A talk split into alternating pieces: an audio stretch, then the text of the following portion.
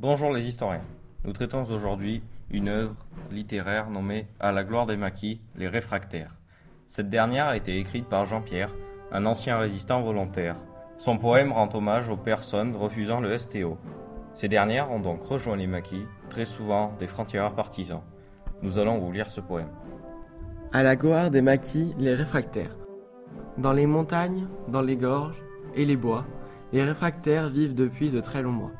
Ils ont tout quitté, parents, fiancés et amis, pour ne pas aller travailler chez l'ennemi.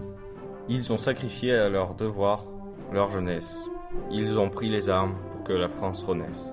Ils font partie de l'armée de la résistance. Ce sont les artisans de notre délivrance. Leur vie est sans lendemain, toujours menacée, mais la grande liberté emplit leurs pensées. Ils luttent sans repos, courageux et sans vivre. Ils ont un même espoir grandiose qui les enivre.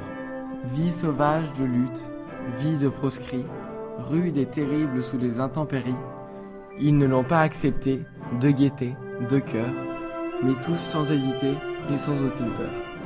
Tous les jours, plus nombreux, ces nobles partisans, infatigables, harcèlent les Allemands.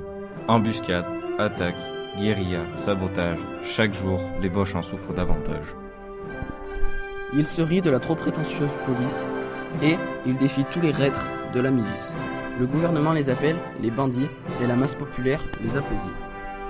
Les réfractaires sont le symbole vivant d'un peuple fier qui résiste aux conquérants, qui va délivrer sa noble patrie vendue, requérir la liberté qu'ils ont perdue.